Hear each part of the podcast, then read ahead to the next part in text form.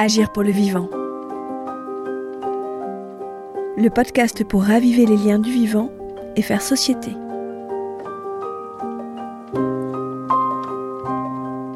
Tous citoyens du vivant. Avec Lisa Garnier, Alexandre Jost, Grégoire Loïs.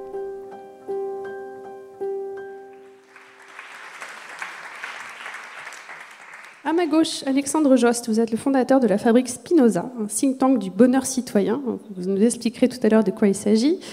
À côté de vous, Lisa Garnier, qui est naturaliste, écologue, autrice de Psychologie positive et écologie, une enquête sur nos relations émotionnelles à la nature. Et vous êtes par ailleurs conseillère scientifique euh, chez RTE. Et à côté de vous encore, Grégoire Loïs, ornithologue, chercheur au Muséum national d'histoire naturelle et coordinateur du programme de sciences participatives euh, Viginature, euh, auteur de Ce que les oiseaux ont à nous dire aux éditions Fayard en 2019.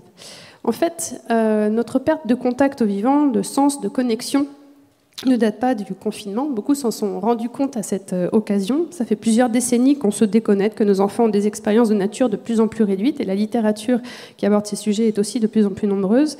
certains chercheurs parlent même d'amnésie environnementale générationnelle, c'est vous dire. Et là-dessus, il y a beaucoup de travaux qui sortent de plus en plus. Euh, et la nature est absente de nos vies, nous l'avons oubliée, négligée, exploitée. Alors, Lisa Garnier, vous avez euh, avant, vous bossiez au Muséum d'histoire nationale, vous étiez aussi au programme Nature, vous connaissez bien les sciences participatives. À un moment, vous êtes sorti un petit peu de votre approche rationnelle des choses pour plonger dans les travaux justement qui traitent d'éco-psychologie. Et votre livre euh, relate euh, toute cette démarche que vous avez faite. Est-ce que vous pouvez nous en dire un petit peu plus sur pourquoi rapprocher ces deux disciplines et ce que vous avez pu observer? Euh, oui, ça a été un long cheminement, euh, cette découverte et ce travail sur euh, la psychologie positive, puisque en tant qu'écologue, j'ai toujours voulu mettre en avant la biodiversité avec des faits scientifiques, en ayant des preuves, en ayant des chiffres. Et je me suis rendu compte petit à petit, au cours de mes différents travaux, parce que j'ai en fait, j'ai beaucoup changé euh, de, travail. J'ai été journaliste, j'ai coordonné des ouvrages, j'ai voulu créer une société euh, pour euh, remettre de la biodiversité dans la ville. j'ai été au muséum, j'ai été au ministère pour travailler auprès du ministre, et maintenant je suis chez un industriel.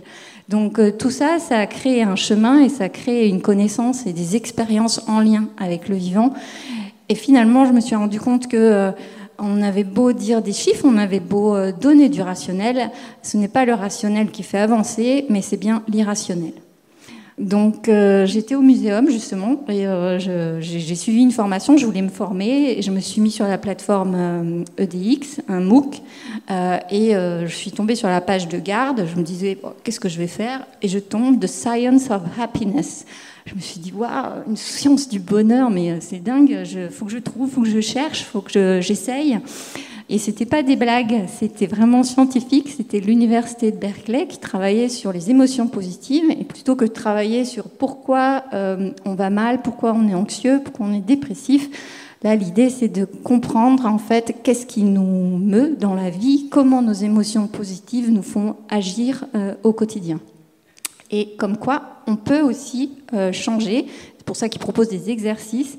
Et là, je voudrais vraiment dire que euh, ce n'est pas du développement personnel. C'est-à-dire que scientifiquement, on peut en effet, euh, par des exercices, et ça demande un effort, c'est comme faire du vélo, c'est-à-dire que ça se travaille tous les jours pour contrer nos émotions négatives qui, dans notre cerveau, ont de toute façon plus de poids que les émotions positives.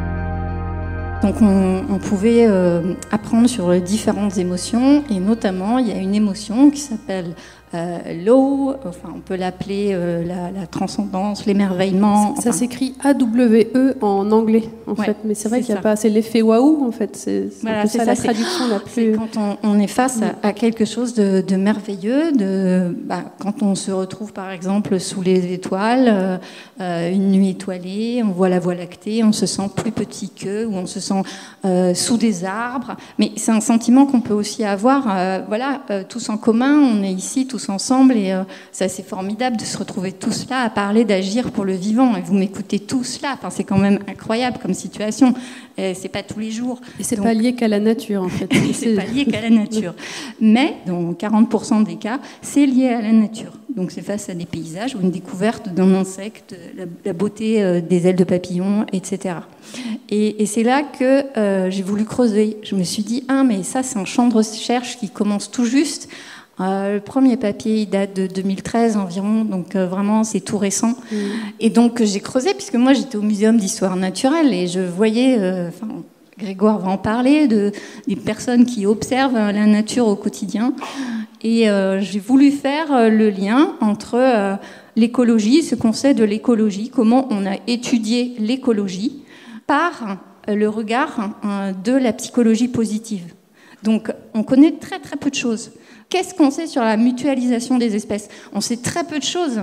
Le phénomène de, résilience des écosystèmes, le fait que la diversité euh, du vivant est la meilleure euh, des assurances-vie euh, pour le futur. Mais dans notre propre être, on a une diversité d'émotions et généralement, on sous-estime cette capacité de connaître nos émotions. En fait, c'est quelque chose, si je vous demande là maintenant euh, d'observer un papillon, vous allez me dire, oh, il est beau, ça va procurer de la joie.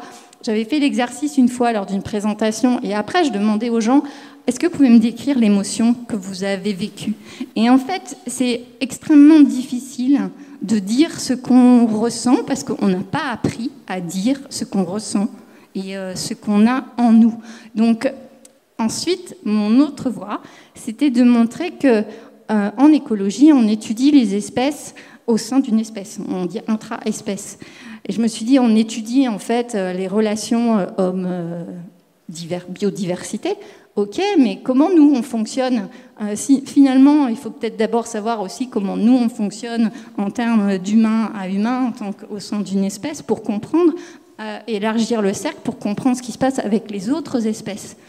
Et donc, euh, c'est pour ça aussi que euh, étudier euh, notre propre fonctionnement, c'était important. Et ce que révèlent les études de psychologie positive, c'est que ce qui nous rend heureux, ce qui fait que nous sommes un collectif et qu'on peut avancer ensemble, eh bien, c'est bien notre capacité à résoudre les problèmes humains qui sont liés voilà, à nos émotions.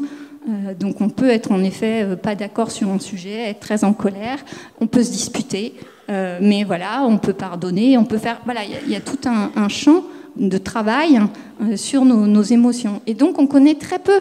Or, les recherches depuis les années 2000 euh, enfin, sont de plus en plus importantes sur ces sujets-là et on ne les porte pas à connaissance. Alors, sauf euh, il y a du développement personnel, on en parle un, petit peu plus sur le bonheur, mais ça a toujours, j'ai l'impression que c'est toujours catégorisé dans, euh, c'est un peu sous-estimé, je trouve, et je pense que ça a vraiment son importance.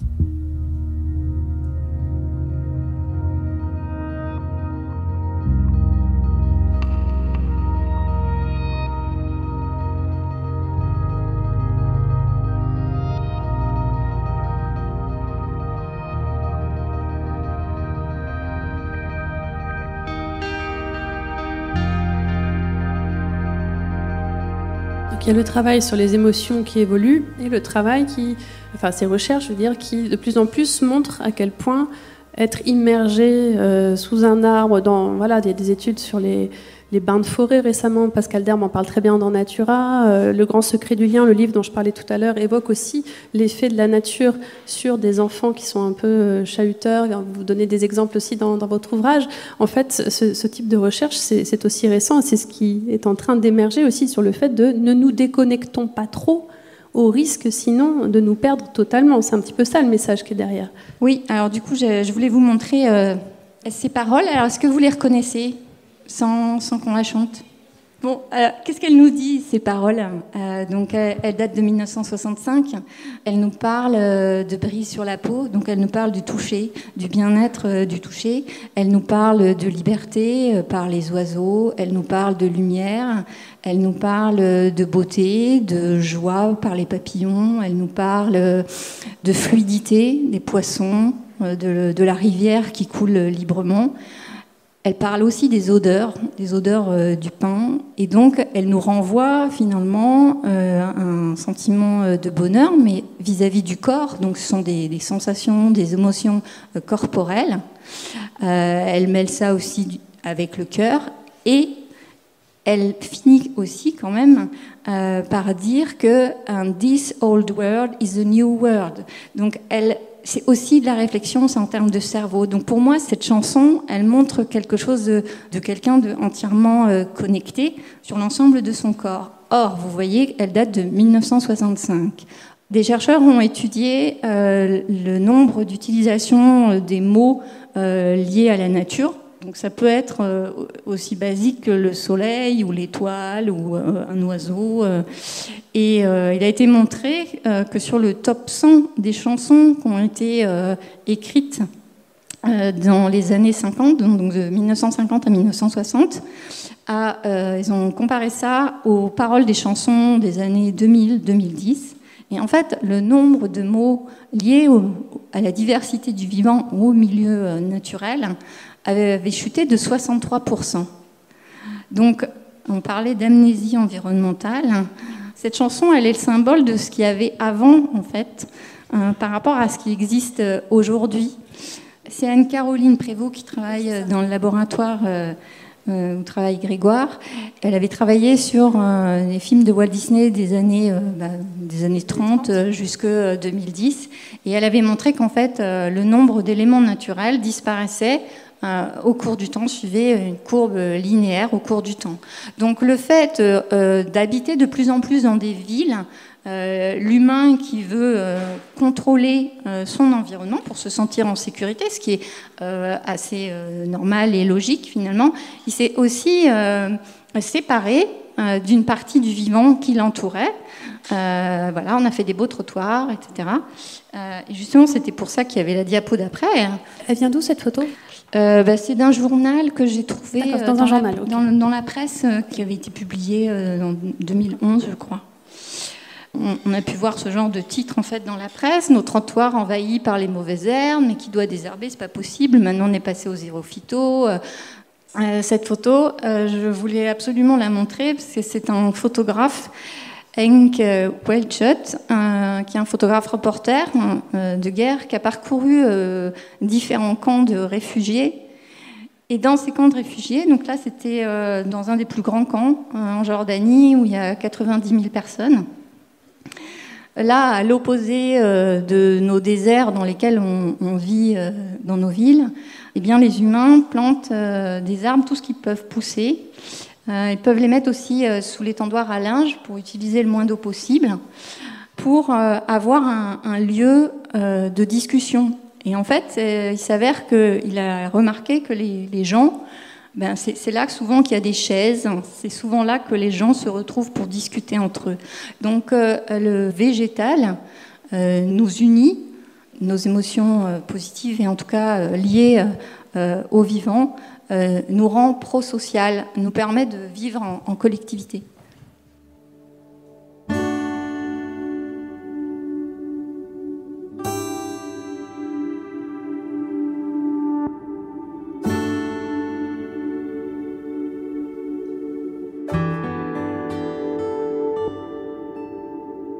Alexandre, donc euh, euh, vous êtes en train de lancer une étude au long cours pour étudier les relations entre nature, citoyenneté et bonheur. Mais avant ça, juste peut-être c'est important de préciser ce que vous fabriquez, euh, la fabrique Spinoza, comment vous vous positionnez, quelle est votre quête, votre euh, mission et pourquoi vous lancez cette étude aujourd'hui Parce que je pense qu'il y, a une histoire un peu personnelle derrière aussi.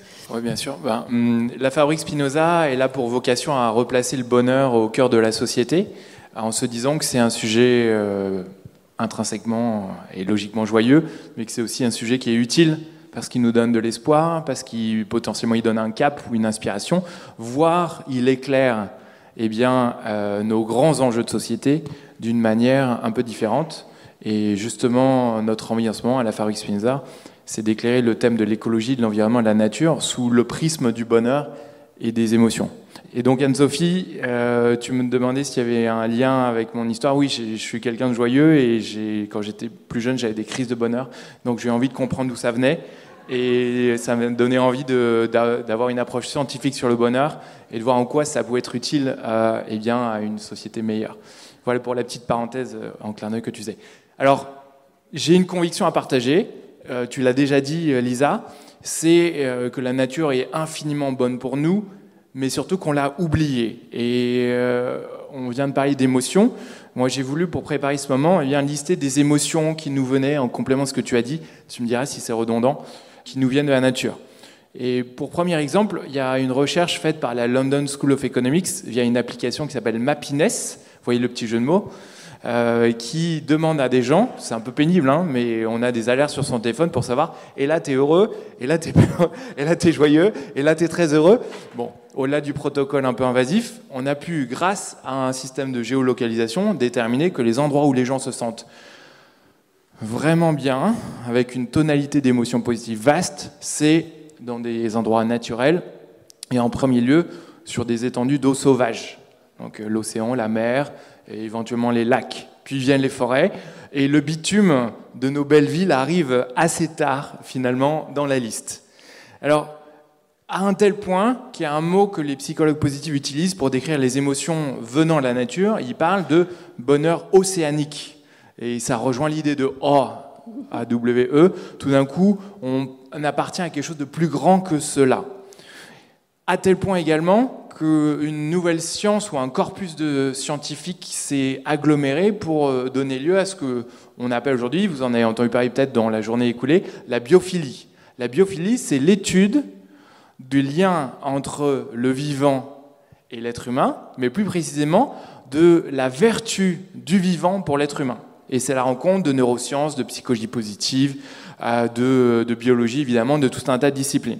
Et quand on regarde un peu ce que nous dit euh, la biophilie, elle nous apprend par exemple que quand on a des gens euh, qui sont en train de travailler au bureau, euh, eh bien, où est-ce qu'ils aimeraient bien être pour se relaxer un petit peu, se sentir mieux Ils sont 95% à répondre dehors. Dehors, parce que potentiellement dehors, on voit le ciel, le soleil, et si on a un peu de chance, je suis parisien, eh il y a peut-être une mauvaise herbe qui pousse quelque part. Et quand on examine les émotions qui nous viennent de la nature, alors déjà, eh bien, en termes de santé, ça nous fait du bien. Donc, santé-émotion, je fais une distinction, mais euh, vous avez déjà entendu parler de ces études qui suggèrent que la convalescence euh, post-maladie eh bien, est plus rapide lorsqu'on est à proximité d'un espace naturel ou qu'on le voit. Euh, vous savez que dans les EHPAD où les personnes âgées sont atteintes d'un d'Alzheimer, la dégradation cognitive est moindre s'il y a des plantes sur le rebord de fenêtre parce que ça permet de conserver un lien avec le temps qui passe, avec les saisons. Vous avez peut-être entendu parler de ce chercheur Lewis Elliott qui a lancé le projet Blue Health 2020 et qui examine le lien entre l'espace euh, aquatique sauvage et l'être humain et il attribue des vertus régénératives. C'est-à-dire que non seulement c'est bon pour nous, mais ça nous répare. Vous savez également par votre propre expérience que marcher à travers un parc en quelques minutes ou une heure, ça dépend un peu des recherches qu'on examine et des critères exacts, mais on voit une baisse de cortisol, qui est l'hormone du stress, on voit une bascule du système sympathique, qui est le système très actif, au système parasympathique, qui est le système plutôt euh, plus relâché chez l'être humain. Donc le vivant est vraiment bon pour nous.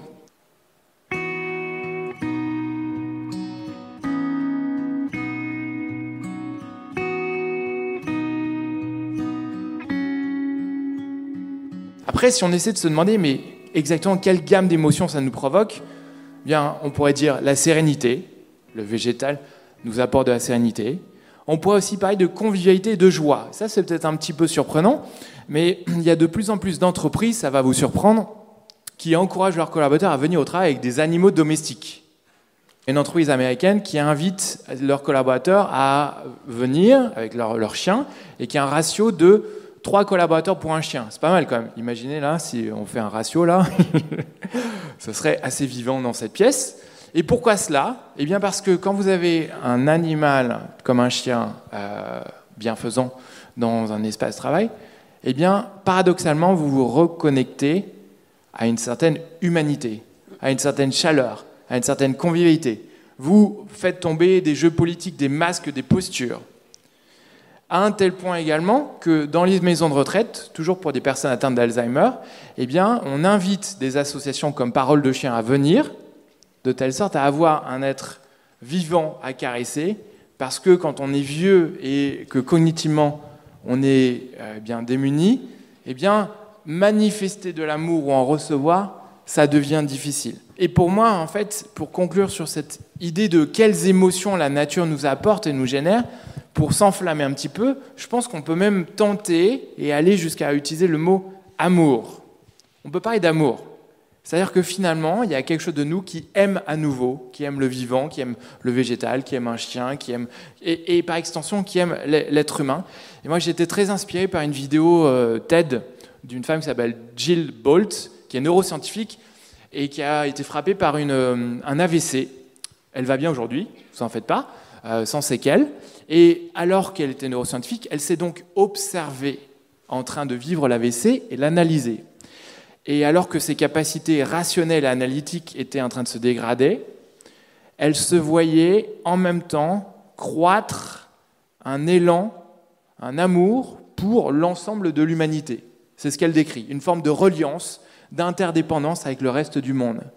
Et je trouve ça intéressant de, voir cette expérience, c'est-à-dire que finalement notre capacité à nous relier au vivant, à tirer le plein parti de ces émotions océaniques qui peuvent advenir par cette reconnexion, eh bien, nécessite probablement d'arriver un peu à éteindre notre rationalité. À... Tu veux dire quelque chose? Oui. Vas-y. Euh, en fait, euh, le vivant, il nous apporte pas que des émotions positives, on est d'accord. Hein. Euh, en fait, je pense que ce qui nous rend vivants, c'est que on a des émotions négatives vis-à-vis du vivant. Je veux dire, quand une guêpe nous vient nous embêter et que certains ont peur et qu'elle nous tourne autour, en fait, c'est l'opposition entre l'émotion négative qu'on a vers elle et ensuite le fait qu'elle est partie, j'en suis débarrassée, ah, mais tout va bien en fait. Donc on a envie de partager la beauté du monde, mais on a envie aussi de partager les expériences du monde. J'aime bien ce que tu dis parce qu'il y, a une expérience euh, qui a été faite par des spécialistes du design biophilique qui euh, examinent l'impact d'une vue dégagée et d'une vue euh, sur du végétal sur l'individu. Et ils s'aperçoivent que l'impact est d'autant plus positif qu'on est dans un endroit protégé. En d'autres termes, vous êtes au milieu de la savane et vous voyez il y a une magnifique girafe au bout, une étendue d'eau, il y a quand même un petit stress en vous disant est-ce qu'il n'y a pas quelque part un prédateur un peu plus dangereux que, moi? En revanche, si vous êtes dans un lieu protégé, alors ça va. Alors, pour conclure sur euh, cette idée d'émotion, moi je crois que j'en parle avec euh, envie parce que je pense que c'est un chemin de transformation sociétale. Aujourd'hui, notre approche écologique, elle est essentiellement punitive, défensive, catastrophiste apocalyptique. Euh, tout va mal. Elle finit par nous créer du stress. On se réfugie dans notre cerveau reptilien. On est dans des états d'urgence qui sont parfois la colère, qui nous donne un peu d'animation, mais euh, ça peut être de l'apathie ou ça peut être de l'anxiété, de l'agitation. Et euh, l'épouvantail écologique ne fait plus vraiment effet. On a besoin de ce discours-là, il faut qu'il continue à exister, mais je suis convaincu qu'il nous faut un contre-récit écologique qui émerge, qui s'appuie sur la démonstration ou l'inspiration des bienfaits de la nature pour nous, de telle sorte à nous donner envie. Quelqu'un me disait récemment, euh, le monde de demain n'adviendra pas par devoir, il adviendra par envie.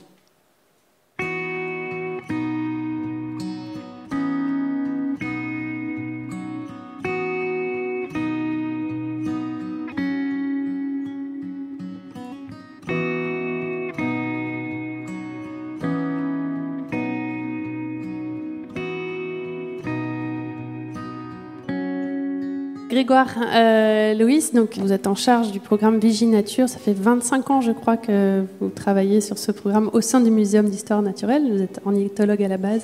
Vous allez nous parler un petit peu de Vigie Nature. En quoi ça consiste? Qu'est-ce que vous développez? Donc Viginature, euh, ça n'existait pas il y a 25 ans. Le terme, il est apparu plus tard, mais effectivement, je suis rentré il y a 25 ans pour travailler euh, dans le service qui s'occupe du bagage des oiseaux. Le bagage des oiseaux, qu'est-ce que c'est En fait, c'est qu'il y a des, gens qui sont cooptés selon des compétences au, au travers d'un parcours un peu compliqué, un peu long, un peu sélectif. Ils capturent des oiseaux, ils posent un matricule unique, une bague à la patte de l'oiseau. L'oiseau est relâché, on espère le reprendre plus tard pour avoir des éléments sur euh, sa durée de vie ou euh, sur ses déplacements. Donc en fait, sur quoi ça s'appuie? Ça s'appuie sur des bénévoles, des gens qui sont euh, instituteurs, agriculteurs pour certains, mais aussi assureurs ou banquiers pour d'autres, passionnés d'oiseaux et qui consacrent une grosse partie de leur temps libre, une partie de leurs moyens financiers, euh, une grosse partie de leur énergie, une grosse partie de leur activité cérébrale à essayer de comprendre et à s'inscrire dans un projet collectif qui est co-encadré, co-piloté par des scientifiques. Et c'est le principe des sciences participatives et c'est effectivement l'objectif de Viginature. Viginature, c'est une des plateformes de sciences participatives, parce que les sciences participatives, c'est protéiforme. Une des plateformes de sciences participatives qu'il y a au muséum, c'est celle en fait qui s'inscrit, alors qui est née de cette unité de recherche qui travaillait sur le bagage des oiseaux. Et c'est celle de, qui, concerne des sciences participatives protocolées. Qu'est-ce que ça veut dire protocolé C'est pas très sympa. Et effectivement, c'est pas cool en fait les, sciences participatives protocolées parce qu'en fait c'est imposé. On n'a pas le choix. On va pas se balader où on veut. On ne, ramène pas comme données ou comme observation aux scientifiques tout ce qu'on a vu comme ça au gré. Non, on est contraint dans un cadre qui standardise la collecte de données. Et donc c'est plutôt une contrainte. Et finalement, cette contrainte, en fait, elle, euh, elle plaît. Ben, il y a du succès. Alors, euh, les effectifs participants, effectivement, c'est 10-15 000 personnes en France, c'est pas énorme. Mais par contre, on a là vraiment des gens qui sont limite, enfin ça relève presque, alors j'en fais partie, hein, mais il y a peut-être un petit côté psychiatrique un peu dans le truc parce qu'on devient complètement accro. On devient accro. Là, je vous ai mis en exemple un programme qui a eu 10 ans en mars, là, le SPIPOL, suivi photographique des insectes pollinisateurs on demande aux gens de choisir une plante en fleurs dans un rayon de 5 mètres sur cette fleur pendant 20 minutes stricto. Ils prennent en photo tout ce qu'ils voient. C'est extrêmement compliqué les insectes, c'est extrêmement divers, c'est extrêmement compliqué à identifier. Mettre un nom sur un insecte maintenant, en France, on n'a plus une personne capable de le faire sur tous les insectes. On a des gens qui se spécialisent sur les diptères, la famille des mouches, d'autres sur les hyménoptères, les abeilles, les guêpes, les fourmis, d'autres sur les coléoptères. Et bien là, on dit non, non, mais vous vous occupez pas de ça. Pendant 20 minutes, vous photographiez tout ce qui est actif sur cette plante. Il n'y a pas que des insectes d'ailleurs, il y a aussi des araignées qui se sont spécialisées à essayer d'être cryptiques sur les fleurs pour capturer des insectes, pour essayer de boulotter.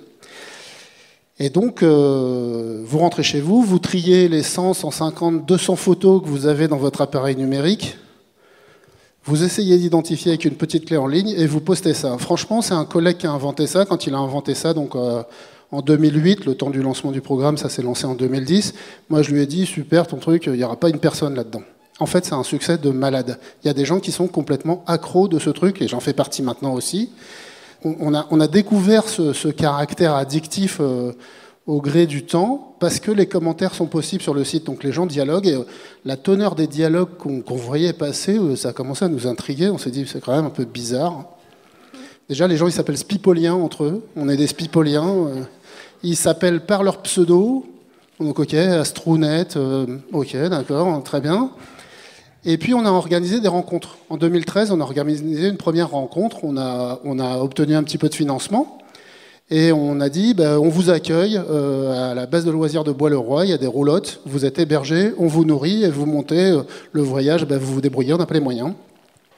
On a des gens qui montent depuis euh, Nice, pour le plus loin, à Bois-le-Roi, c'est dans l'Essonne. Et puis ils commencent à discuter, on leur donne la parole, on les écoute, on les interroge, on fait un espèce de jeu, de d'animation pour essayer de faire libérer les paroles, etc., des, techniques de communication qu'on connaissait pas très bien du tout.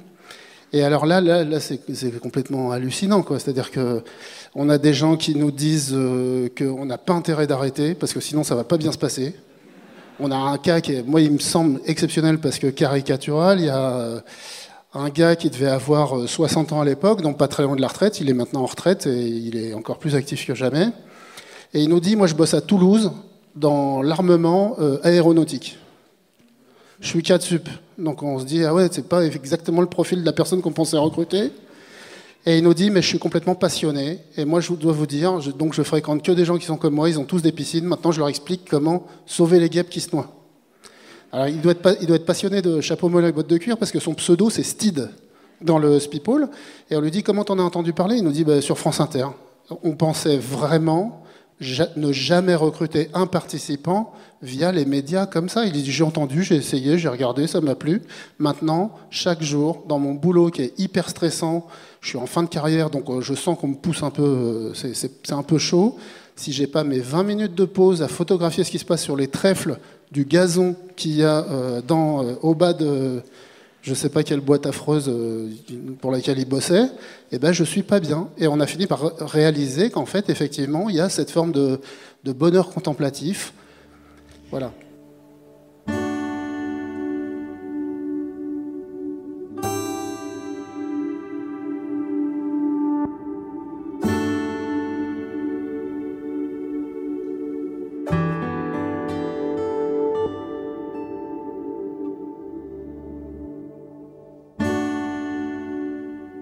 Finalement le, soutien à la science, puisque derrière c'est des données qui sont pleines de valeur quand on travaille sur, en écologie des communautés. C'est-à-dire que pendant 20 minutes, on a un échantillon standardisé d'interaction entre une plante, les pollinisateurs qui viennent participer à sa reproduction et les prédateurs éventuels ou les parasites éventuels qui viennent profiter de ces pollinisateurs. Donc on, on construit ce qu'on appelle un réseau. Et donc il y a 50 315 collections de 20 minutes et c'est 50 315 réseaux d'interaction entre une plante et tous les invertébrés qui participent du développement de la plante, mais bien sûr, la plante, en retour, elle leur fournit euh, des ressources sucrées ou des proies, par exemple. Et donc, ce soutien à la science, on a l'impression qu'il est presque secondaire. C'est-à-dire qu'on se dit, finalement, ce qu'on a fait, c'est juste ouvrir les yeux euh, sur cette diversité. On a apaisé les regards. Ça prend du... 20 minutes, c'est un peu long. Et ben pendant 20 minutes, regarder des fleurs quand il se passe rien. Et la nuit, en fait, on s'est aperçu qu'on a eu des gens qui nous font remonter des collections au flash et à la lampe de poche. sur les interactions entre les papillons de nuit, qui sont aussi des nectarivores, et on avait aussi un programme janvier-février, euh, inventaire de vers de terre. Et donc vous arrosez dans votre pelouse euh, trois carrés de 50 cm sur 50 cm, mais d'abord vous les avez décapés, donc vous avez arraché la pelouse, donc euh, voilà, vous avez trois, trois carrés de terre nue, vous les arrosez de 50 litres d'eau moutardée, vous attendez une demi-heure à genoux, vous regardez les vers de terre qui comptent, vous les, vous les classez par type, vous les rincez à l'eau claire, parce que la moutarde, s'il remonte, c'est que ça les irrite un peu. Vous les relâchez plus loin. Et en fait, c'est celui-là le programme qui a eu le plus de succès. Parce que c'est probablement le programme dans lequel l'investissement personnel, on est les mains dans la gadoue, il fait froid, c'est janvier-février. Euh, c'est forcément par temps humide. Si ça gèle, ça marche pas. Et s'il fait trop sec, ça marche pas non plus. Donc c'est forcément qu'il a plu avant ou qu'il pleut ou un truc comme ça. Mais finalement, l'implication, le, degré d'investissement et la nouveauté du regard, ben, on a l'impression qu'il y, avait, quelque chose là de... en tout cas, c'est celui qui a le mieux marché parmi les 10, alors qu'il y avait des programmes où on se disait, ouais, là c'est tellement bienveillant que c'est gagné. Ben non, c'est pas forcément gagné. Et donc il y a un truc sur les programmes de sciences participatives, je vais juste conclure là-dessus. C'est une espèce d'alchimie un peu magique, mais ce qui est clair, c'est que ce qui marche, c'est quand on ouvre une fenêtre. C'est-à-dire que tout d'un coup, on, propose un nouveau regard, une ouverture.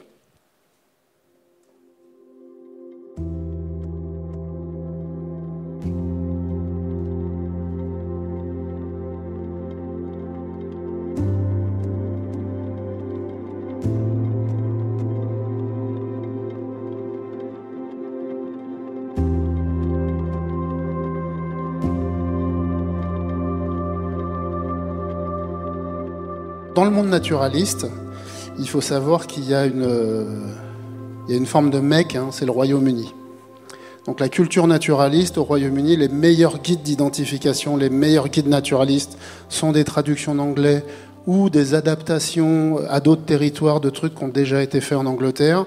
L'Angleterre, c'est un pays où si on est paumé en ville ou à la campagne et qu'on parle du roi de la ou du grimpro des bois ou de l'aigle royal, les gens, ça tilte. Si moi, ça m'est arrivé d'être en Angleterre avec des amis, il y a un CIRF, donc quelque chose que beaucoup de personnes dans la salle, je pense, prendraient pour une guêpe, parce que c'est jaune, c'est rayé, c'est jaune rayé de noir, et puis ça vole et c'est statique. Et, on est chez des amis, ils ont deux petites filles de, de 24 mois, et la mère dit euh, Pas de problème, it's an overfly. C'est-à-dire, c'est le terme vernaculaire euh, du, du en Angleterre. J'étais elle est avocate. J'étais j'ai incroyablement halluciné qu'elle sache ce que c'était qu'un CIRF, qu'elle rassure ses enfants, effectivement, un CIRF c'est complètement anodin, etc. Et donc, effectivement, l'Angleterre, il y a une espèce de culture générale naturaliste qui est beaucoup, beaucoup, beaucoup plus élevée qu'en France. Et euh, en 2010, il y a eu la loterie anglaise qui a donné une somme absolument faramineuse pour les sciences participatives en Angleterre. On rencontre ces gens-là parce qu'il y a des rencontres européennes, etc. On discute avec nos collègues, on échange, etc. Quand on leur décrit nos programmes, genre ce programme-là, ils nous disent Vous êtes vraiment complètement cinglés, les Français, ça ne marcherait pas une minute chez nous. Et quand ils nous décrivent leur programme, on est abasourdi de voir à quel point il y a une forme de gâchis de la donnée, parce qu'ils nous disent, ah ben cette année, alors on a eu euh, deux entrées télé sur des chaînes pour lancer le programme participatif, sur par exemple l'intérêt de la haie. Et donc on dit aux gens, ben, regardez ce qu'il y a dans votre haie en termes de composition végétale, et puis ce qu'il y a comme animaux, d'épaisseur, de largeur, de hauteur, etc. Puisque la haie, c'est un milieu vivant euh, assez intéressant, et puis qui va pas très bien. Et en fait, euh, ils nous disent, ben, on a eu 3 millions de participants, mais on n'a pas collecté les données, il n'y a pas de base de données derrière. On est complètement abasourdi. En fait, ils font ça simplement pour euh, offrir des fenêtres. Mais il n'y a pas besoin derrière. Ils ont, leurs écologues ont des données tellement précises qui sont collectées par les sociétés distinctes naturelles qu'ils n'ont pas besoin de ces données dégradées comme on a là, grand public. Et nous, on a moins de participants, vous le disiez 15 000, mais on a récupéré 500 000 photos avec des données très riches. Donc c'est intéressant de voir comment tout ça s'accompagne en fait dans le temps. Lisa, petite remarque. Il faut dire aussi quand même qu'ils ont fait des études pour montrer que c'est un facteur euh, d'apprentissage euh, des espèces. Enfin, au départ, euh, il y en a beaucoup qui n'y connaissent vraiment strictement rien. C'est l'étude de Nicolas. Alors ils apprennent, ils apprennent alors effectivement à nommer les espèces, à les décrire, mais ils apprennent beaucoup d'écologie.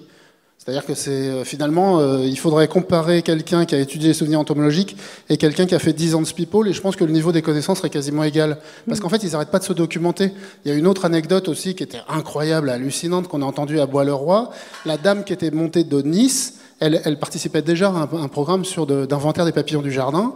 Et elle nous dit ouais non mais moi à Nice je suis vraiment déçu parce que euh, j'arrive pas à faire pousser des orties. J'ai échangé des graines d'ortie avec une dame du Nord là qui m'a posté des graines d'ortie. J'arrive pas à les faire pousser. Je suis vraiment déçu. Les orties en fait c'est un support pour plein de vanesses, plein de papillons super beaux, le vulcain, le Robert le diable, etc. Et donc on a des gens qui, expriment une déception à ne, pas arriver à faire pousser des orties au jardin quand même. Et donc, il n'y a, pas seulement l'apprentissage, il y a un changement de comportement. C'est-à-dire qu'on a aussi regardé, par exemple, quelle était la relation au phytosanitaire au cours du, en fonction du nombre d'années de, participation.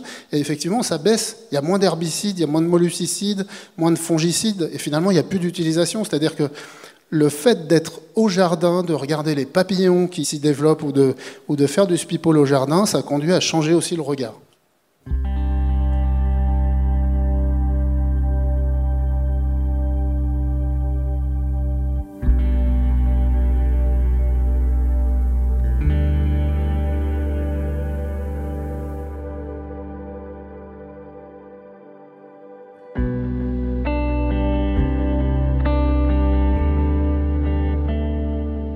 Est-ce qu'il y a d'autres pistes qu'on peut exploiter Là, on a parlé des sciences participatives qui donc existent depuis un petit bout de temps, mais euh, qu'est-ce qu'on peut faire d'autre en fait pour, s'impliquer en tant que citoyen euh, du vivant?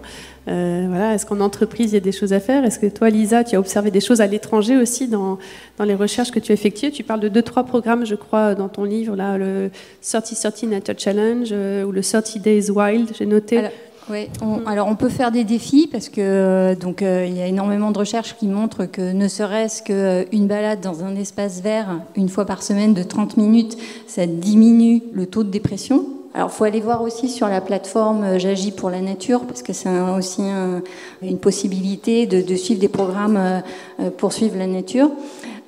aussi, il y a quelque chose qui est pour voilà, essayer de s'émerveiller au quotidien et donc euh, qui lie autant euh, l'observation euh, au quotidien d'un événement naturel, le fait d'écrire ce que l'on ressent, ce que l'on voit, ça reste dans votre propre histoire. Même si vous n'allez pas le partager avec d'autres personnes, eh ben, vous l'avez immortalisé rien que pour vous. Et donc ça, c'est un exercice à faire, euh, par exemple, euh, dans la semaine, euh, de prendre 10 à 15 minutes par jour, de se poser. Alors, je pense que c'est aussi pour ça que le Spipol, ça marche du tonnerre, parce que s'asseoir 20 minutes devant une fleur et juste ça dépend des fleurs, hein, parce que des fois, il n'y a aucun insecte, mais des fois, mais, euh, mais ça virevolte. Enfin, vous êtes dans les lavandes en plein été, euh, il y a je ne sais pas combien de papillons, euh, combien de, il y a des bourdons, a des abeilles solitaires, il y en a de toutes sortes. Et donc, c'est vivant. Et donc, tout ça, vous, écrivez vos pensées avec ça. Et, et en fait, c'est un résultat, vous vous sentez mieux et beaucoup plus positif. Voilà. Donc, c'est démontré. Moi, j'ai l'impression que, en fait, euh, ce que je réalise en vous écoutant, c'est que finalement les points d'entrée euh, sont, multiples euh, et que les manières de se reconnecter sont presque des fugacités à saisir. Et pendant le, confinement, moi j'ai la chance d'habiter en face du parc des Buttes-Chaumont à Paris, mais la malchance d'être parmi les 12% des Français qui ont été confinés sans jardin et sans balcon, seulement 12%. Et donc euh, la nature devant moi, je la regardais énormément. Et euh, j'ai commencé à écouter les oiseaux à cette occasion. Et euh, après, j'ai trouvé une application qui s'appelait bird.net et qui m'a permis de reconnaître euh, petit à petit une fauvette à tête noire.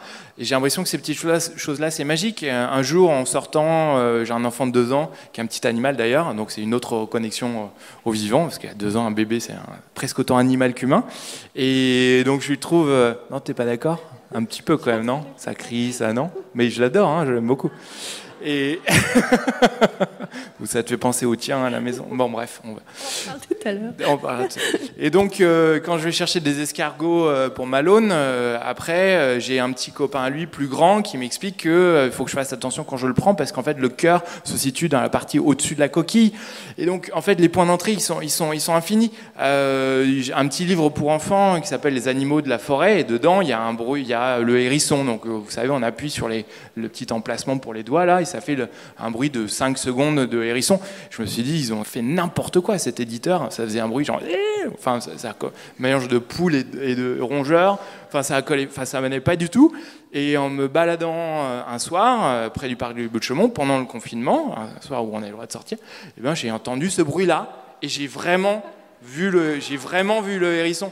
Et donc j'ai l'impression que cet, cet émerveillement-là, il peut arriver de, de plein de manières différentes. C'est un mélange d'observation, d'attention, de, ralentissement. Euh, quand je reviens de la crèche, si la crèche rouvre, eh bien, je, me dis, je m'arrêterai en traversant le, parc un peu plus, juste un instant pour regarder. Euh, Il y a un mois, un mois et demi, dans le parc des Buttes-Chaumont toujours, il y a un arbre que j'ai commencé à regarder. Il est grand, il a fait peut-être, euh, je sais pas, cet étage, ouais, il fait 20 mètres. J'ai demandé à un garde de parc euh, ce que c'était. Il m'a dit c'est un tilleul, il a 160 ans, c'est un très vieil arbre. Du coup, je, m'arrête devant, je le regarde. L'autre jour, il y a une vieille dame qui était devant ce même arbre. J'ai commencé à parler à cette dame disant il est magnifique cet arbre parce que c'est le plus beau. Elle me dit oh puis moi, je me suis marié ici quand même. Et donc, j'ai commencé à lui parler. Et en fait, j'ai l'impression que c'est ça la magie, c'est que nous reconnecter avec le vivant, c'est une manière de retrouver de la joie et nous reconnecter avec l'être humain également. Et qu'on a peut-être enfin un chemin d'écologie qui soit joyeux, qui soit positif et qui aille chercher une motivation intrinsèque, c'est-à-dire pas une motivation de défense, mais une motivation ah il y a de la joie à faire ça. Je, crois vraiment à ça. Et ça, je vous dis tout ça avant même d'avoir réalisé nos travaux, cette étude nature, bonheur et citoyenneté, et d'avoir un répertorié tout ce qui existe déjà, et à mon avis faire émerger par intelligence collective, comme tu le suggérais, des méthodes de facilitation dont tu parlais Grégoire, toutes nos manières impensées et à, construire de nous re- reconnecter au vivant. Et vous le voyez, je pense vraiment que c'est un chemin humaniste et joyeux.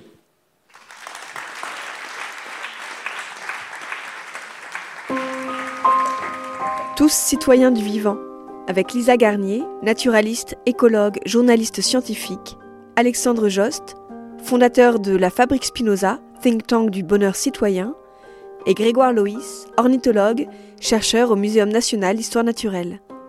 Un entretien modéré par Anne-Sophie Novelle, journaliste, auteure et réalisatrice. Agir pour le vivant.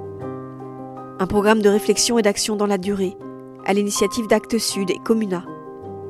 Une production création collective